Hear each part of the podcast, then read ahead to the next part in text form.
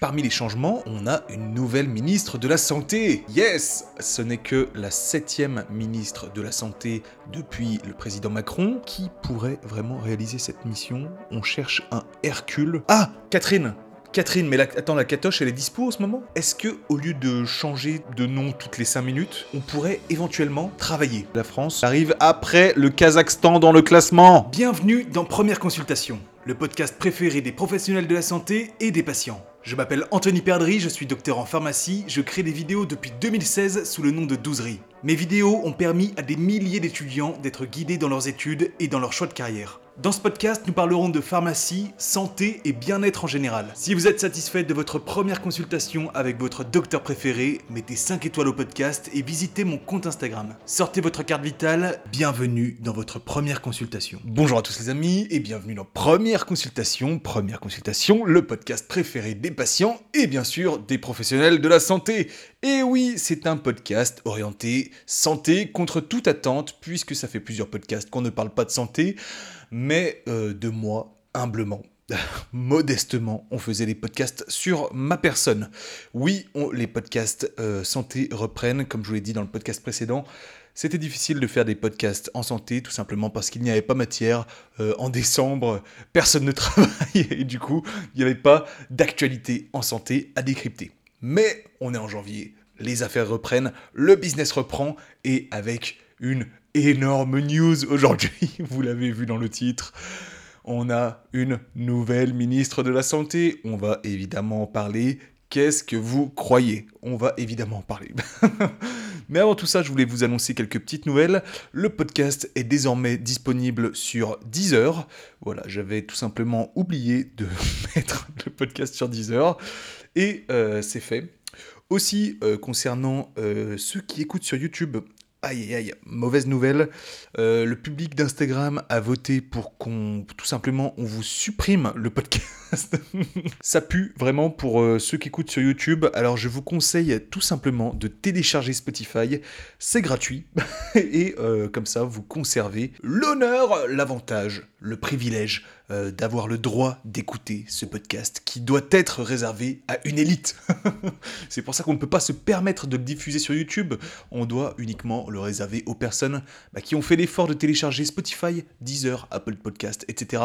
Et en plus, je vous le répète, c'est beaucoup plus agréable d'écouter euh, le podcast sur une plateforme de podcast et pas sur une plateforme de vidéo, vous avez compris. Euh, dernière info, sur Apple Podcast, j'ai vu que le podcast était noté 5 étoiles sur 5. Comment ça se fait que sur Spotify, on soit uniquement à 4,7 sur 5 Comment ça se fait? Je laisse euh, une dernière chance à ceux de Spotify euh, de rectifier le tir, sinon on va couper le podcast sur Spotify aussi.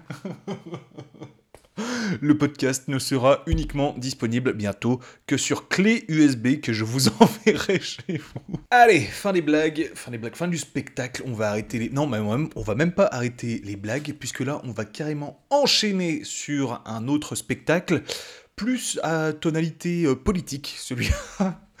voilà, euh, aujourd'hui on va tout simplement parler des dernières actualités, à savoir le remaniement qui a eu lieu avec de nouveaux ministres, un nouveau Premier ministre, Bon, moi, j'ai, moi j'étais dispo, ça tombait bien, mais euh, bizarrement, j'ai, j'ai, pas, j'ai pas reçu de coup de fil. Bon, je sais pas, ils ont peut-être dû perdre mon numéro, ou, peut-être qu'ils avaient peut-être plus de batterie, ils étaient en mode avion. Je sais pas, après, je pense qu'ils ont, je pense qu'ils ont pensé à moi, mais ils ont, ils ont pas dû, ils ont pas dû oser m'appeler, en fait, ça, ça doit être ça. Ou alors ils ont perdu mon numéro, je sais pas trop. Et donc, parmi les changements, on a une nouvelle ministre de la Santé Yes, ce n'est que la septième ministre de la Santé depuis le président Macron. Donc Macron a été élu en 2017, on est en 2024, ce qui nous fait donc un ministre par an. Et on a découvert aussi que euh, Madame la ministre n'est plus seulement ministre de la Santé, mais aussi du Travail. Voilà, ils, ont, se sont dit, on va, on va mixer les deux. Voilà. Ils ont regardé les, dernières préoccupations des Français, là. Ils ont vu pouvoir d'achat, santé, insécurité, environnement, école, logement, emploi. Ils se sont dit, bon, visiblement, il y a quelques problèmes en France. Il y a à la fois la santé et le chômage. Bon, euh, qui pourrait bien euh, relever ces deux challenges immenses? Qui pourrait vraiment réaliser cette mission? On cherche un Hercule qui se... Ah! Catherine. Catherine, mais la... attends, la catoche, elle est dispo en ce moment? Attends, mais qu'est-ce qu'elle fait Oh! C'est notre sauveur, la catoche. Elle respire à la fois la santé et le travail. On va la mettre ministre de la santé du travail. Bon, moi personnellement, j'ai pas trop compris le move, mais il faut dire que le ministère de la Santé, c'est pas la première fois qu'il subit un changement. En tout, dans l'histoire du ministère de la Santé, il y a eu euh, sept changements. Sept changements du ministère de la Santé, dont euh, quatre qui se sont faits depuis 2017. et oui, quatre changements de nom depuis 2017. Est-ce que c'était indispensable? Je ne suis pas sûr. Alors, en 2017, on a déjà changé de ministère de la Sécurité sociale à ministère des Solidarités et de la Santé. Moi, j'étais resté là-dessus. Personnellement, hein, j'étais un peu ringard, visiblement. En 2022, on a changé, on, on s'est dit, c'est pas assez, c'est pas assez. On va mettre ministère de la Santé et de la Prévention. Mais en fait, en 2022, ils se sont dit non, mais ça va pas, ça va pas non plus. On va appeler ça Ministère des Solidarités, de l'Autonomie et des Personnes Handicapées. Des personnes handicapées, d'ailleurs, on dit. Et finalement, 2024, quatrième changement, ministère du Travail, de la Santé et des Solidarités. Alors, euh, je me permets la question, hein, en tant que contribuable français à hauteur de milliers d'euros par an. Petite question, euh, est-ce que au lieu de changer de nom toutes les 5 minutes, on pourrait éventuellement travailler. Parce que visiblement, l'état de la santé en France n'a pas bougé d'un poil depuis tous ces changements de nom. Euh, je pense qu'il y a peut-être mieux à faire que changer de nom en permanence. Parce que j'ai juste l'impression que là, on, perd du temps. On perd du temps. Enfin, dites-moi si, dites-moi si, si vous n'êtes pas d'accord avec mon constat, mais j'ai juste l'impression que on est un peu un peu dans la merde niveau santé. Hein. Regardez juste le diagramme du déficit de la sécurité sociale et dites-moi si je me trompe ou pas. Euh, parce qu'il faut savoir qu'un changement de nom, ça se fait pas comme ça, ça se fait pas du jour au lendemain. C'est qu'il y a eu des cinquantaines d'heures, des centaines d'heures de réunions avec qui il y avait, il y avait Carole, il y avait Nathalie, il y avait Sébastien. et vous savez, c'est des réunions où ils étaient avec leur, avec leur petite tasse comme ça, leur mug, leur mug et leur petite tisane. Et puis ça faisait des, petits bruits comme ça, là. Avec la petite cuillère dans la tisane.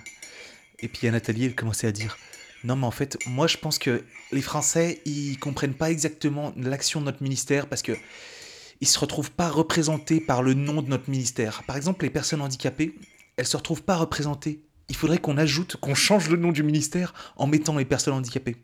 Voilà, et là je pense que à partir de là, je pense que la santé ira beaucoup mieux en France. Merci Nathalie pour ton intervention. Effectivement, c'est une proposition très intéressante. Je pense que les Français se sentiraient mieux représentés par un changement de nom. Donc on étudiera cette proposition à notre prochaine rencontre, à notre prochaine réunion. Bon, euh, voilà, à quoi ils occupent leur journée, je suppose. Mais sinon, le fond, le soi-disant meilleur système de santé au monde, il en est où? Où on en est, les amis. moi, j'ai toujours entendu qu'on était le meilleur système de santé au monde. Bon, moi, à titre personnel, j'estime que ce n'est pas tout à fait exact. c'est le moins qu'on puisse dire.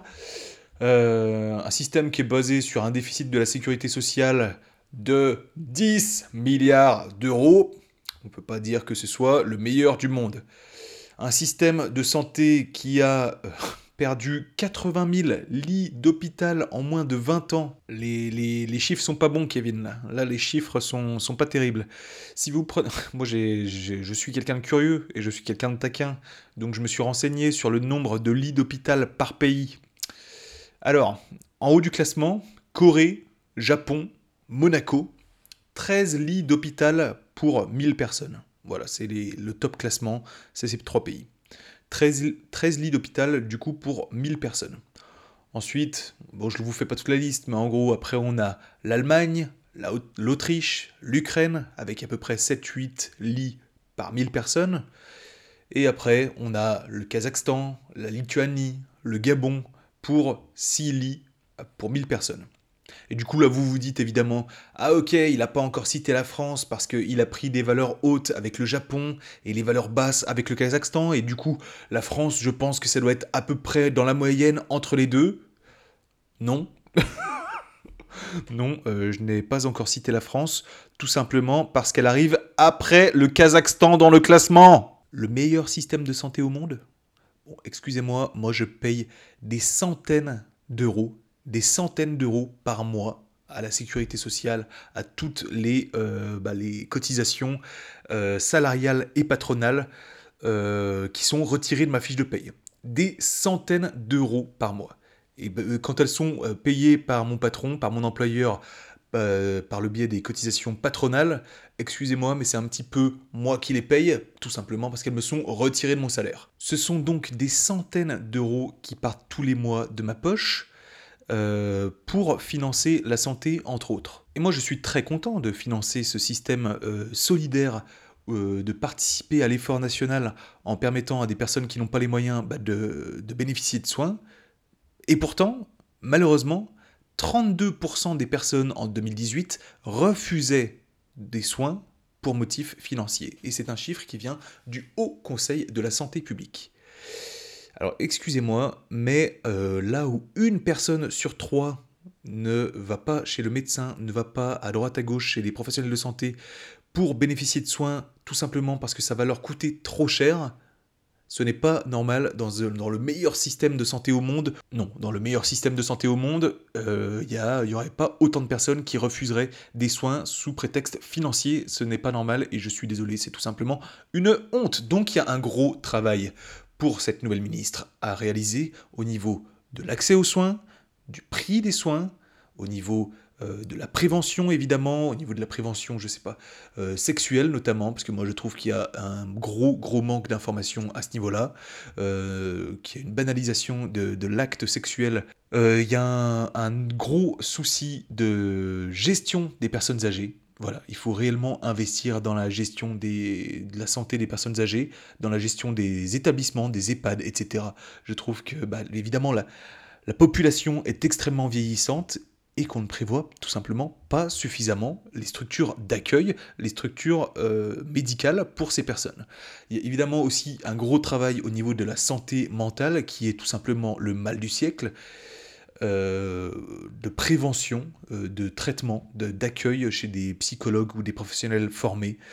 Euh, il y a un gros problème aussi au niveau des études de santé, mais ça, je ne comprends pas comment le sujet est mis sur la table chaque année depuis des dizaines d'années, en fait depuis, je pense, facilement 20 ans, et pourtant, rien ne bouge rien ne bouge. Tout le monde dit, excusez-moi, il y a quand même peut-être, on forme peut-être pas assez de médecins. Là, j'ai l'impression que dans quelques années, ça va être quand même la merde. J'ai l'impression que voilà, on forme pas du tout assez de médecins. Est-ce qu'on pourrait faire quelque chose Non, non, on fait rien. Prochain mandat hein Ok, prochain mandat. Voilà, donc je crois qu'il y a un gros problème au niveau des études de santé et qu'il faut tout simplement investir massivement dedans. Investir énormément. Il faut relancer énormément la recherche, euh, financièrement, relocaliser en France les, industries pharmaceutiques qui, euh, je vous apprends rien, ont évidemment délocalisé il y a des dizaines d'années dans des pays asiatiques pour des coûts euh, de production moindres. Mais il faut relocaliser aujourd'hui en France, tout simplement pour regagner une souveraineté et être indépendant des autres pays en tant que, que fournisseur. Donc voilà, ce sont vraiment les challenges que j'estime importants et primordiaux à reprendre en considération euh, au niveau de la santé et j'espère que cette nouvelle ministre, Madame Catherine Vautrin, bah, que je connais évidemment pas du tout, euh, saura euh, être à la hauteur de ces, de ces challenges. Pour finir, je voulais vous faire un petit historique des différents ministres de la santé d'Emmanuel Macron. Voilà, c'est la, c'est la petite douceur, c'est le dessert, c'est la petite douceur du podcast. Pour finir en douceur, on va rigoler un petit peu, on va faire un historique de ce ministère. Alors en premier, la première ministre d'Emmanuel Macron en matière de santé, c'était Madame Agnès Buzyn, qui est quand même restée 33 mois à la tête de ce ministère. Félicitations, bravo, c'est un record. Aucun autre ministre d'Emmanuel Macron en matière de santé n'est resté aussi euh, longtemps. Bravo à vous, Madame Agnès Buzyn. Donc, euh, Madame Buzyn, c'est une PUPH hématologue euh, de formation et elle a lancé pendant son ministère plusieurs réformes plutôt intéressantes réellement euh, en matière de santé. Elle a déjà rendu 11 vaccins obligatoires comparé à 3 auparavant. Elle a augmenté le prix du tabac. Donc là, pour les, nos chers auditeurs fumeurs, ça a certainement pas dû vous plaire. Mais bon, c'est comme ça. Elle a aussi pris de lourdes décisions en matière de remboursement, notamment au niveau de l'homéopathie, au niveau de la maladie d'Alzheimer, qui ont tous deux été déremboursés. Ces maladies, euh, la maladie d'Alzheimer et l'homéopathie, ne sont désormais plus remboursées par la sécurité sociale. Elle a ensuite interdit la vente de la codéine, qui était euh, un peu détournée aux États-Unis euh, pour bah, des effets un peu euphorisants, je suppose. En mélangeant avec du, soda, on arrivait à, je sais plus quel mélange qui bon, c'était la débilité incarnée évidemment. Donc en prévention, elle a choisi d'interdire la vente sous forme libre, sans ordonnance, en pharmacie de la codéine. Et elle a aussi interdit l'hydroxychloroquine Covid. Covid. Voilà, vous ferez le rapport avec monsieur le professeur Raoult, qui prenait l'hydroxychloroquine. En réponse, on interdit l'hydroxychloroquine. Et par contre, Madame Buzyn, elle a rencontré quelques, quelques petits problèmes. Bon, il faut savoir que dans la vie, euh, c'est la compagne de monsieur Yves Lévy, qui est le président de l'INSERM. Et donc, euh, quand tu es ministre de la Santé, c'est compliqué d'avoir un mari ou un compagnon président de l'INSERM. C'est quand même une situation de conflit d'intérêts plutôt flagrante. Un petit, problème. Là, il y avait un petit, euh, warning à, voir. Mais euh, c'est toute une histoire. Je vous laisserai vous référer euh, aux différents articles sur Internet. On n'a pas le temps. On n'a pas le temps de raconter tout ça. Et ensuite, elle a terminé son mandat, son ministère, parce qu'elle a pris la suite de M. Griveaux pour les élections municipales à Paris, pour lesquelles elle était la candidate euh, déçue. Et son départ du ministère a aussi été critiqué parce que c'était en plein moment du début de la pandémie. Et donc, il y a eu une gestion un petit peu hasardeuse dans le début de la pandémie. Bon, je vous laisserai aussi vous faire un avis à ce niveau-là. Ensuite, pour faire sa suite, il y a monsieur Olivier Véran, qui est praticien hospitalier neurologue. Alors lui, c'est vraiment euh, un politicien né. Hein. Je me demande pourquoi il a vraiment euh, fait médecine. c'est vraiment le politicien. Il a commencé par être syndicaliste, puis conseiller régional, puis après il s'est dit, bon, je vais être député, mais euh, je vais quand même me laisser guidé en fonction du vent. Hein. il a d'abord voté pour Sarkozy, puis ensuite euh, au Parti Socialiste, et puis en fait, en 2017, il y a un beau gosse qui arrive, Macron. Allez, moi je rejoins Macron, là je sens le vent tourner, je rejoins Macron. Euh, son bilan, vous le connaissez évidemment, Olivier Véran, il a surtout agi pendant la crise euh, du Covid, hein, au niveau de la pandémie Covid que vous connaissez, confinement, vaccination, masque. Vous connaissez tout ça, et il est resté un petit peu plus de deux ans au ministère de la Santé. Ensuite, il y a eu Madame Brigitte Bourguignon. Brigitte Bourguignon, qui est secrétaire médicale et qui n'est restée que deux mois en tant que ministre de la Santé. Et oui, et ce n'est pas le record. Ce n'est pas le record, vous en saurez plus tout à l'heure. elle a dû partir, elle a dû démissionner de ses fonctions de ministre, tout simplement parce qu'elle s'était présentée en tant que députée et elle a perdu. Elle a perdu, donc elle a dû démissionner de son, de son ministère, parce que c'est la règle. Quand on se présente aux élections législatives, on prend le risque d'être démis de ses fonctions de ministre dans le cas où on perde. Voilà. Ensuite, il y a eu monsieur, pour la remplacer, puisqu'elle a dû démissionner, elle a été obligée de démissionner, il y a eu monsieur François Braun, qui est médecin urgentiste. Il est resté un an, et euh, sincèrement, pendant ces un an, il ne s'est pas passé grand-chose. Hum, hum. Euh, je sais pas, je le voyais parfois euh, dans des, dans des papiers, dans des articles, etc. Mais il n'y a pas eu d'action réellement euh, révolutionnaire pendant son ministère. Pour faire suite à Monsieur François Braun, il y a eu Monsieur Aurélien Rousseau, qui, pour le coup, n'est pas du tout dans la santé à la base. Pour le moment, il n'y a que des gens dans la santé. il y a eu beaucoup de médecins. Euh, il y a eu une secrétaire médicale, et là, cette fois-ci, pas du tout un docteur, pas du tout un quoi que ce soit professionnel de santé, Hein, c'est juste un technocrate. Voilà, tout simplement.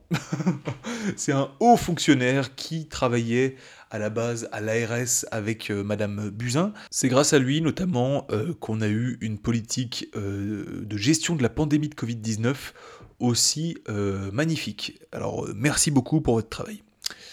Et il démissionne le 20 décembre 2023. Vous voyez, c'est très très récent, c'est il y a un mois à la suite de l'adoption du projet de loi relatif à l'immigration.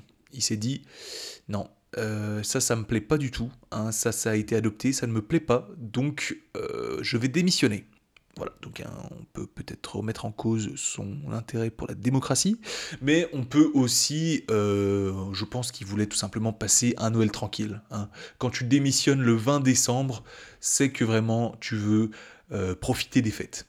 Voilà, je pense qu'il y a, y a quelque chose à creuser là-dessous. Je pense qu'il voulait tout simplement manger son foie gras tranquille. Et oui, on est le 27 décembre et il y a encore deux ministres à présenter. Vous vous rendez compte qu'en un mois, là, il y a eu trois ministres de la santé. Putain, c'est n'importe quoi.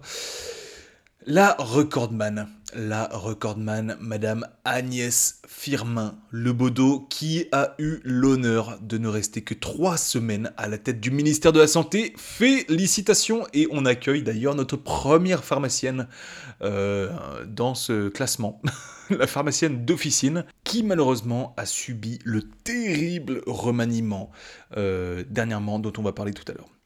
Donc c'est une pharmacienne d'officine et tout de suite après euh, sa, nomination, il y a des articles qui sont sortis. Malheureusement, euh, elle serait visiblement la cible d'une enquête judiciaire qui a été ouverte en juin 2023, car elle aurait conditionnel, je ne suis pas du tout... Moi je lis les articles, hein, je ne porte aucune accusation, elle aurait visiblement perçu euh, des avantages procuré par une personne produisant ou commercialisant des produits sanitaires. Alors pour ceux du fond de la classe, qu'est-ce que ça veut dire? Ça veut dire qu'elle est tout simplement soupçonnée de s'être fait offrir euh, des produits de luxe de la part du laboratoire Urgo. Et euh, c'est pas rien puisque ça représenterait plus ou moins 20 000 euros. Donc moi, euh, on m'emmerde à chaque fois avec la loi anti-cadeau. Euh, quand je vais déjeuner avec un client, bon, euh, visiblement, il y en a qui se gênent un petit peu moins. Ce n'est pas une accusation, encore une fois. Nous, ici, on respecte la présomption d'innocence. La justice fera son travail. De son côté, Madame Firmin Lebaudot euh, nie tout conflit d'intérêts et tout cadeau et évoque plutôt des négociations commerciales. bon, peut-être que la prochaine fois, on pourrait choisir des ministres qui ont éviter ce genre de négociation commerciale. Je sais pas, je prends un exemple au hasard de quelqu'un de vraiment intègre qui ferait un parfait ministre, euh, digne de sa fonction, un professionnel de la santé exemplaire, qui c'est que je pourrais prendre? Euh, Moi-même, en fait, je me suis toujours tenu à l'écart de ce genre de négociation commerciale et je suis dispo voilà pourquoi mon téléphone n'a toujours pas sonné pour me dire Bonjour, c'est Emmanuel Macron. Je sais pas. Bon, j'ai pas vraiment de solution à tout ça. En tout cas, euh, je, pense qu'il a mon numéro et qu'il m'appellera si jamais il a besoin de mes services. Voilà, les amis, euh, il y a donc 30 ans de décadence au niveau de la santé et j'espère vraiment que ça va changer euh, dans les prochaines années parce que c'est une urgence, réellement. Là, on rigolait pendant tout le podcast, mais je crois qu'il y a vraiment une urgence à réellement prendre en compte sur le sujet de la santé. Et donc, Madame Catherine Vautrin, euh, que je ne connais pas réellement et dont j'attends énormément, euh, va diriger le ministère de la Santé et du Travail. pour les prochains mois, les prochaines semaines. J'espère qu'on n'aura pas un nouveau recordman du minimum de temps passé. Trois semaines, essayer de passer plus de trois semaines. Là, on y est presque. Ça fait une semaine déjà.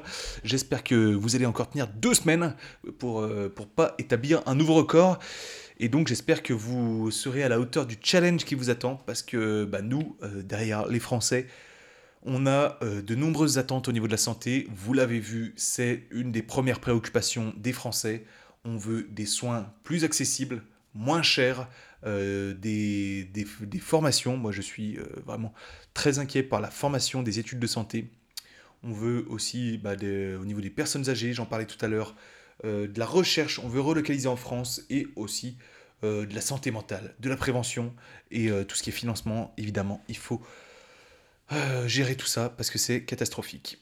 Donc, il y a eu 30 ans de décadence de la santé au niveau politique, parce qu'on a trop vu ça depuis 30 ans d'un œil économique. On a hâte de voir ce que ça va donner en regardant ça d'un œil du travail. Et oui, parce que Madame est ministre de la Santé et du Travail, donc on ne peut attendre que d'elle et ben du travail. Hein, écoutez, quand on est ministre du Travail, au boulot. Ah les amis, je vous enjoins réellement à vous concentrer sur des choses qui sont réellement importantes. Parce que là, je rigole, je fais un podcast sur la politique, mais je déteste la politique réellement. Vous voyez bien que les ministres ne sont là que pour euh, quelques semaines, quelques mois, quelques années, et qu'ils n'ont pas une réelle implication dans leur, dans leur fonction, que pour eux c'est réellement une expérience comme une autre, une opportunité professionnelle comme une autre, et que réellement je n'ai pas l'impression qu'ils aient la conviction de vouloir changer les choses.